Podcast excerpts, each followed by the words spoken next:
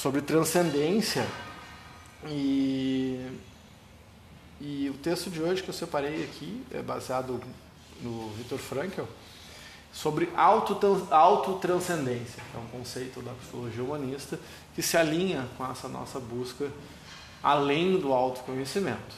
Ah, como que os humanistas traduzem o autoconhecimento ou a autorrealização? Falei um pouquinho sobre isso ontem. A autorrealização é quando eu realizo o meu potencial pleno. Ah, então eu pego o potencial que eu tenho e ele se realiza. Mas isso não é o final. Citei ontem na gravação de ontem que tem gente que tem tudo já. Ah, tá, tá feliz, tá com os filhos, tem dinheiro, tem estima e tal, e, e, e há, em algum momento há um vazio existencial em função da plenitude. Essa plenitude neste nível.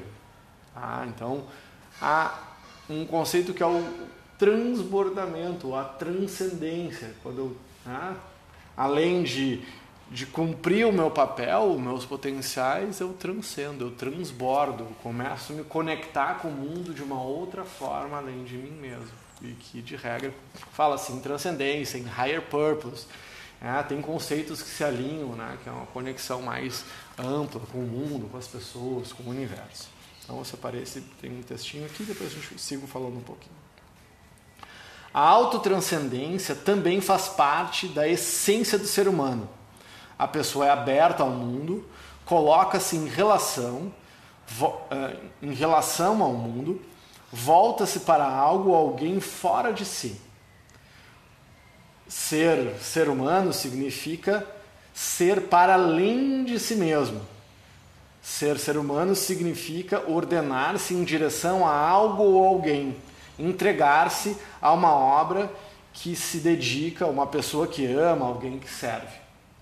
É, porque no mundo biológico, os animais, né, a nossa vida biológica é nascer, reproduzir e morrer. Biologicamente, nós não temos nenhuma outra função. A nossa transcendência não se dá, não se dá não se dá comigo mesmo na relação, ela se dá quando eu coloco a semente no mundo, coloco os filhos no mundo. E aí eu cumpro a missão mais importante do que preservação da espécie, de perpetuação da espécie. A perpetuação da espécie ela é muito mais forte do que a preservação, porque em função de perpetuar, os animais se matam. Né? Senão o zangão não transaria com a abelha. Né? O último ato dele é deixar a semente no mundo. Então, a existência ela vacila ou desmorona se não for vivida esta qualidade de autotranscendência. Então eles trazem a autotranscendência como uma condição inexorável e biológica do ser humano, que vem buscando evolução através da curiosidade, expandindo os horizontes, é, empreendendo, construindo para algo uh, que hoje nós vemos os legados da humanidade, das pirâmides, ao Taj Mahal. Então o ser humano tem essa, essa força de deixar algo para gerações que sejam além das nossas. Eu dei o exemplo esses dias de plantar tâmaras. Quem planta tâmara não come tâmara, porque leva há 200 anos por uma tamareira dar uma fruta. Então, se eu não tiver a noção que o ser humano tem, né, da transcendência do legado, eu perco essa qualidade de ser humano, ou não vivencio essa qualidade de ser humano. O interessante, o interesse mais profundo do ser humano não é olhar para si mesmo, mas voltar o olhar para o mundo exterior em busca de um sentido. A pessoa se autorrealiza justamente na proporção em que esquece de si mesmo enquanto se dedica a um trabalho ou uma, ou uma pessoa. Eles falam muito do trabalho como forma de realização do ser humano. E eles falam em esquece, mas o esquecer não é. O esquecer está mais no sentido de transcender. Eu faço, ah, para que, que serve o nosso trabalho? Na minha opinião, que sou um estudioso do propósito. O trabalho não é ou não deveria ser nada além de uma, um veículo de realização do teu propósito de vida.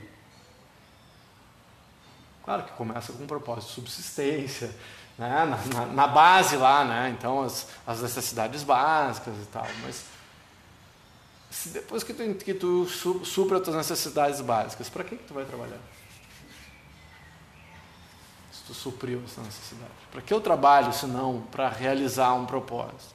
E por que, que o meu trabalho não pode, além de realizar um propósito, me dar uma minha subsistência e da minha família?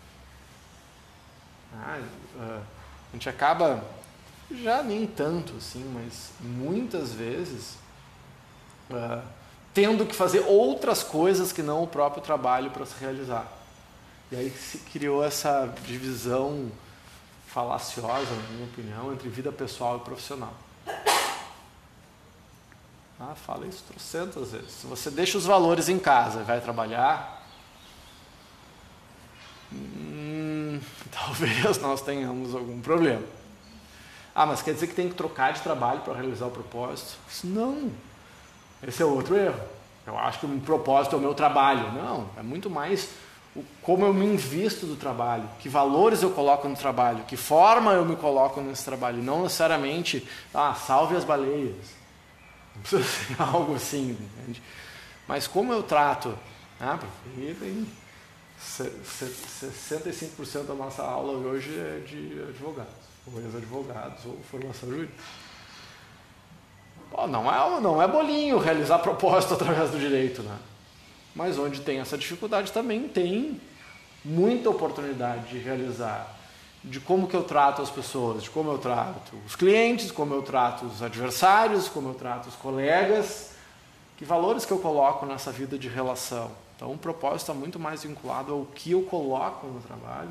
Eu posso ter um restaurante, eu posso ter uma escola, eu posso ser advogado, posso ser arquiteto, fisioterapeuta, e, e nós temos, termos um propósito absolutamente comum, que é melhorar o mundo volta através de bons e boas relacionamentos. Por exemplo, só, isso eu posso fazer como?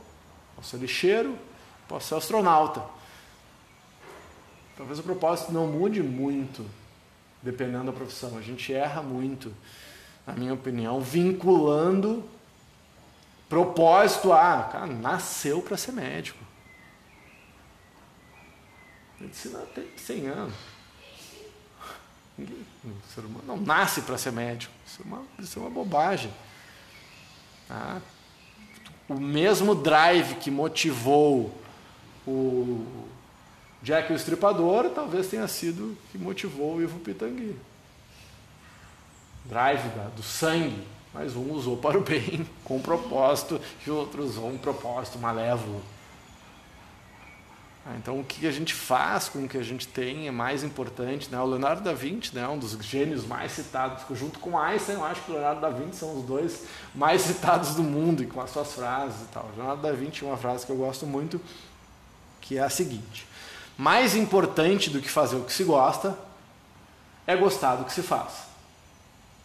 Porque fazer o que gosta, quem não quer fazer só o que gosta? Todo mundo quer, eu só quero fazer o que eu gosto. Assim como qualquer criança de 6 anos, de 4, né, de 1 ano, 2 anos. Todo mundo quer fazer o que gosta. Agora, gostar do que faz, aí tem que ser. Aí tem que ter amor na história, tem que ter propósito, assim por diante.